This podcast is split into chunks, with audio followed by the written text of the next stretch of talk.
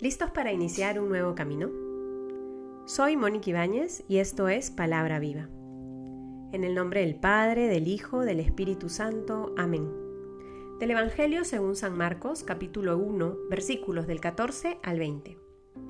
Después que Juan fue entregado, marchó Jesús a Galilea y proclamaba la buena nueva de Dios.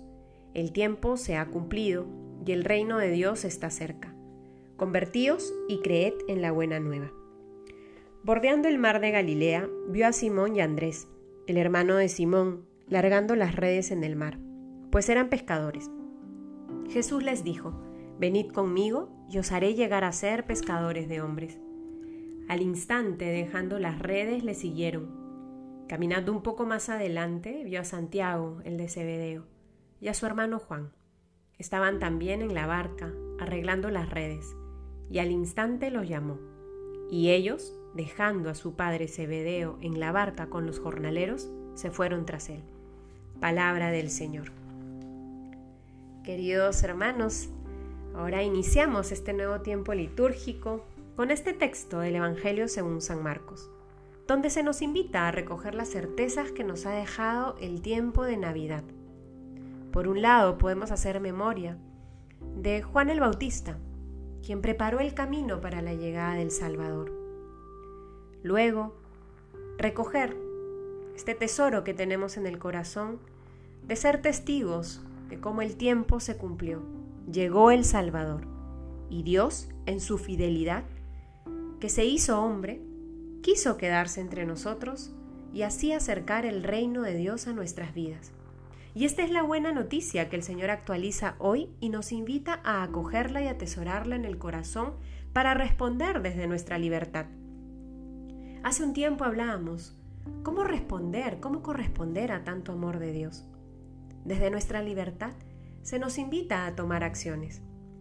El texto dice que Jesús marchaba a Galilea y proclamaba la buena nueva de Dios. ¿Cuál es esta buena nueva? El tiempo se ha cumplido y el reino de Dios está cerca. Ante esta buena noticia, ¿qué se nos pide a nosotros? Conversión y fe. Convertíos y creed en la buena noticia. ¿Convertirnos en qué? Pueden preguntarse algunos. Si Dios nos creó como somos.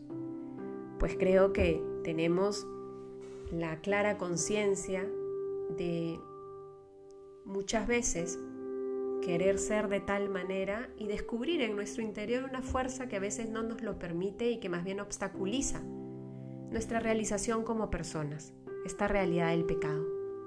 Cuando hablamos de conversión, no hablamos de otra cosa sino de despojarnos de todo aquello que no nos permite ser como Jesús. Estamos llamados a ser otros Cristos en este mundo.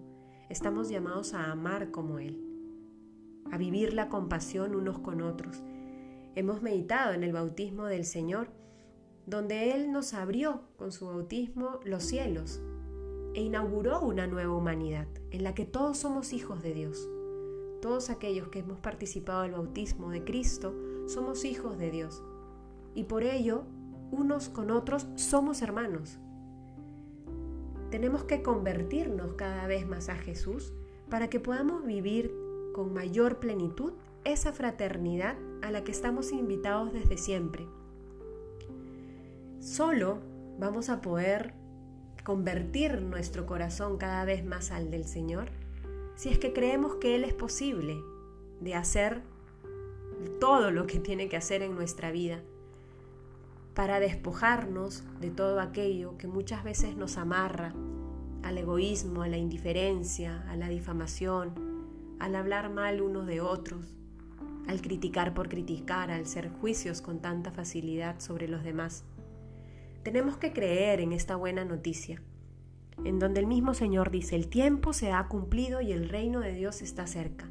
Jesús, nuestro Salvador, es capaz de transformar y convertir nuestro corazón para que seamos mejores, porque no es suficiente ser buenos. El mundo está lleno de buenas personas y de buenas intenciones. Tenemos que ser mejores, tenemos que ser santos como Jesús.